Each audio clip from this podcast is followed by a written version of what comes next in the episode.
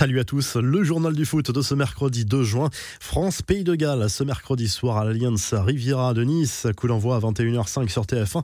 C'est le premier des deux matchs de préparation des champions du monde avant la Bulgarie mardi prochain. Objectif, faire le plein de confiance à 13 jours du premier match de l'Euro contre l'Allemagne à Munich. Karim Benzema sera forcément scruté de près.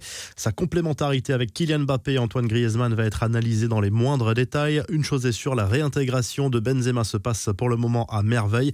Pour l'anecdote, le staff tricolore a établi un plan de table pour cette compétition et Benzema prendra tous ses repas à la même table qu'Olivier Giroud, entre autres, comme l'explique l'équipe. Souvent opposée par les supporters, Benzema a vite déminé le terrain à propos de sa relation avec le buteur de Chelsea. À son retour en sélection, le groupe France est au complet désormais avec les arrivées de Kanté, Giroud et Zuma, récents vainqueurs de la Ligue des Champions avec les Blues.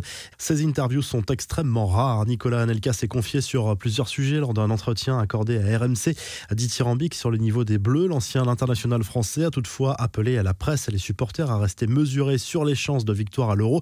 Il reconnaît avoir peur pour Benzema qui pourrait être à la cible des critiques en cas d'échec des Bleus dans cette compétition. Nicolas Nelka a révélé avoir passé ses diplômes d'entraîneur et se dit ouvert aux propositions, mais pas pour coacher en France ou en Angleterre.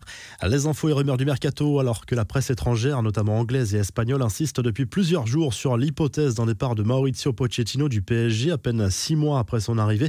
Cette option semble désormais totalement écartée. D'ailleurs, le Real Madrid a finalement choisi Ancelotti comme entraîneur. Tottenham explore d'autres pistes. Pochettino est à fond sur la préparation du mercato, comme l'explique le quotidien Le Parisien. L'Argentin a déjà glissé plusieurs noms à sa direction pour renforcer la défense et le milieu de terrain. Manchester City promet du lourd pour le mercato estival. Le finaliste de la dernière Ligue des Champions va devoir remplacer Sergio Aguero à la pointe de l'attaque. Le patron des Sky Blues annonce la couleur. C'est le moment d'envoyer un message fort qu'on n'est pas rassasié, qu'on ne se satisfait pas de gagner le championnat, a souligné le président du club anglais. Les deux pistes les plus souvent citées pour l'attaque de City sont Kane et Haaland. Grosse actu mercato autour du Barça en fin de contrat dans un an. Ousmane Dembélé laisse planer le doute sur son avenir en Catalogne.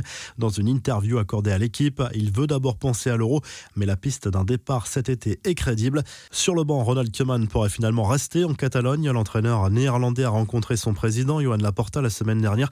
Et selon la presse catalane, la tendance serait finalement à la continuité. En revanche, tendance inverse pour Samuel Umtiti. Le FC Barcelone a demandé aux défenseurs français de se trouver un nouveau club cet été, mais son salaire pourrait refroidir les éventuels prétendants, comme l'explique le journal Sport.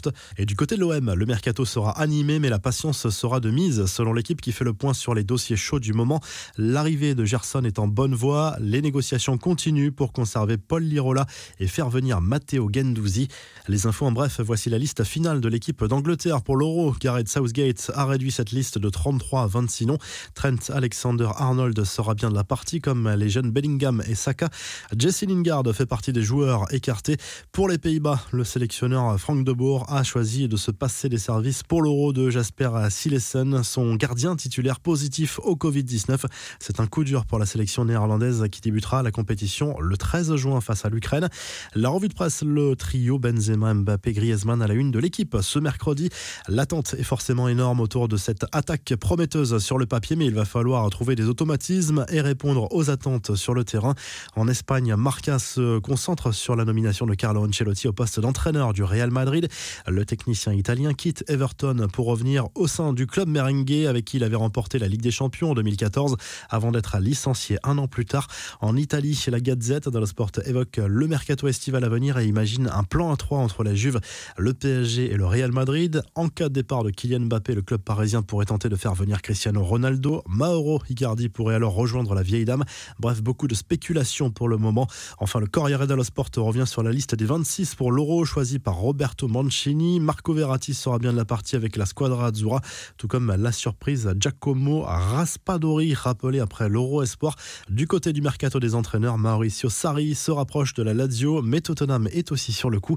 Si le journal du foot vous a plu, n'hésitez à liker la vidéo et à vous abonner. Et à très vite pour un nouveau journal du foot.